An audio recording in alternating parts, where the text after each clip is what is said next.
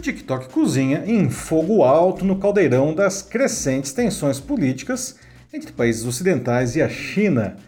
Após ser proibido em celulares corporativos de órgãos públicos dos Estados Unidos, Canadá, vários países europeus e até a Nova Zelândia, o aplicativo corre o risco agora de ser banido dos smartphones pessoais de todos os americanos.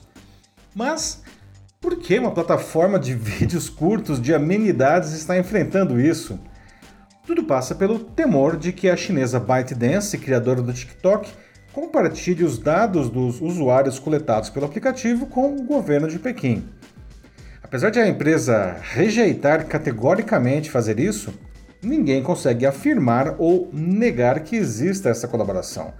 Portanto, não se sabe quanto dessas preocupações são fatos, paranoias ou um mero teatro político. O debate fica mais quente quando se observa que os dados coletados pelo TikTok são basicamente os mesmos que os de qualquer rede social, a maioria delas americana, aliás, não, como o Facebook ou o Instagram. O mesmo pode ser dito dos sistemas operacionais Android e iOS que gerenciam os nossos smartphones e que, por si só, nos rastreiam de diferentes formas.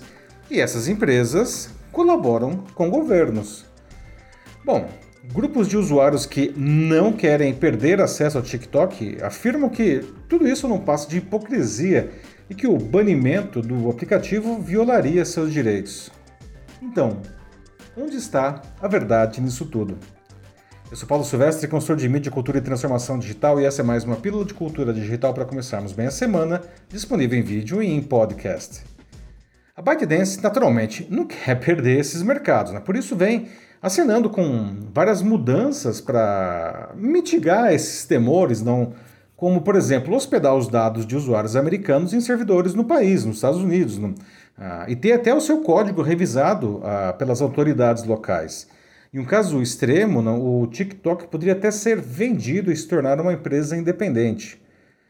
Para entender melhor esses acontecimentos, eu conversei com o Marcelo Cárgano, que é especialista em direito digital no escritório AB Advogados. Ele disse que, como tudo que envolve um governo autoritário, é difícil dizer o quanto é verdade e o quanto é ficção ou retórica nos medos ocidentais não em relação ao TikTok. Mas, segundo ele, é fato que há pouca transparência em relação a um eventual compartilhamento de dados entre a empresa e o governo chinês. Né? Não é a primeira vez que suspeitas de espionagem recaem sobre empresas chinesas. O ex-presidente americano Donald Trump gostava de acusar a Huawei disso e fez inclusive pressão internacional né, para que países não adotassem uh, os seus equipamentos para suas redes de celulares 5G. Não? Mas não teve muito sucesso nessa campanha.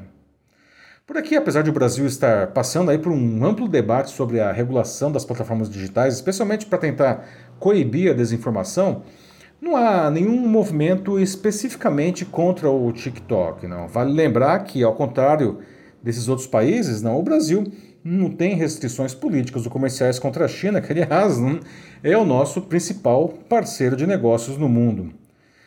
Todos esses países têm mecanismos legais no que exigem a cooperação de empresas com seus, é, que estão em seus territórios não, ah, quando os temas são ligados à segurança nacional. Não. Mas, na opinião pessoal do Rubens School, que é instrutor de governança de internet do NICBR, com quem eu também conversei, há diferenças na disposição da, das empresas não, de, de cooperar, mesmo nos Estados Unidos. Não Agora, já na China, segundo ele, a cultura é tipicamente de cooperação, não? Então, um pouco dessa preocupação se justificaria, não, apesar das bases legais serem bastante similares nesses países. Não? Bom, além da premissa central não, do, do compartilhamento de dados dos usuários com o governo chinês não ter sido comprovada, há dúvidas sobre hum, o risco que a coleta de informações poderia representar às pessoas. Né? O Rubens me explicou que, como há a identificação de onde a pessoa está, haveria riscos físicos até. Né? Além disso, informações derivadas de interesses e de informações de contatos poderiam causar até riscos reputacionais. A situação ela fica mais grave em celulares corporativos de empresas e de órgãos governamentais, não em tese. Informações sensíveis dessas instituições poderiam ser uh, passadas aí à, à administração de um país hostil, não? É por isso que, pelo menos até agora, não, o TikTok ele foi banido apenas desses equipamentos corporativos, não? Outro temor é que o TikTok seja usado para promover a desinformação entre seus usuários, especificamente algo associado a interesses chineses, não? Em uma situação, vamos dizer assim, extrema, não?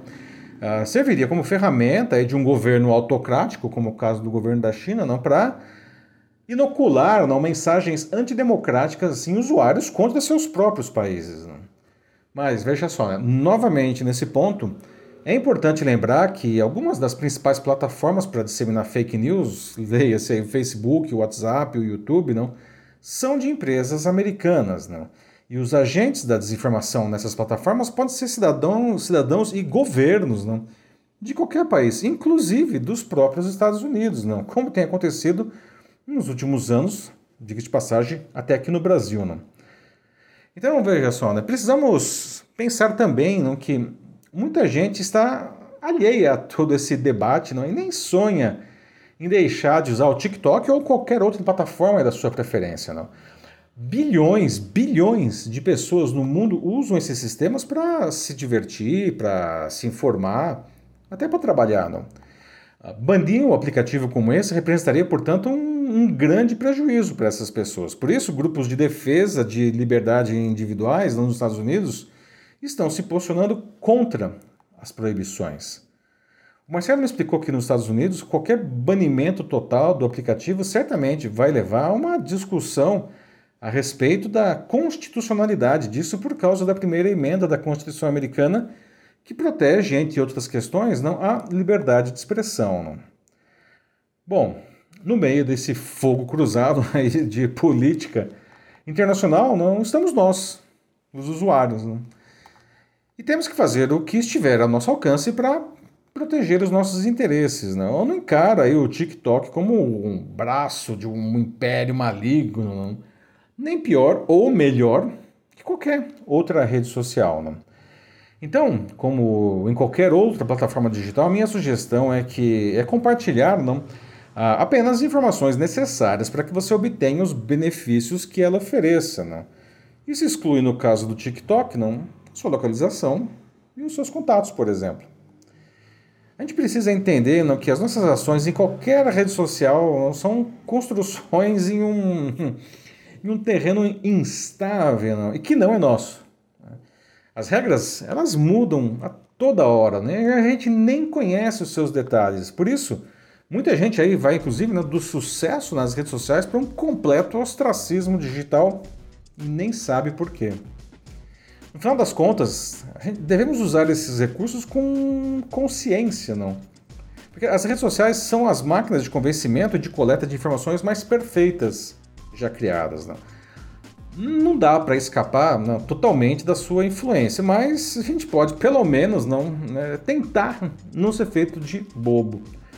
E a influência do país de onde a empresa vem acaba ficando pequena aí de tantos diante de tantos uh, interesses envolvidos. É isso aí, meus amigos. Você já parou para pensar no como as redes sociais fazem parte da sua vida? Não? Eu não me refiro apenas como usuário, não, como ela nos convence sobre tantas coisas. Não? Eu falo de como você as usa para se relacionar, por exemplo, com seus clientes, com seus colegas, não? as pessoas do seu cotidiano. Não? Se quiser debater sobre isso em sua empresa ou instituição, mande uma mensagem aqui para mim que vai ser um prazer conversar com vocês. Eu sou Paulo Silvestre, consultor de mídia, cultura e transformação digital. Um fraternal abraço. Tchau.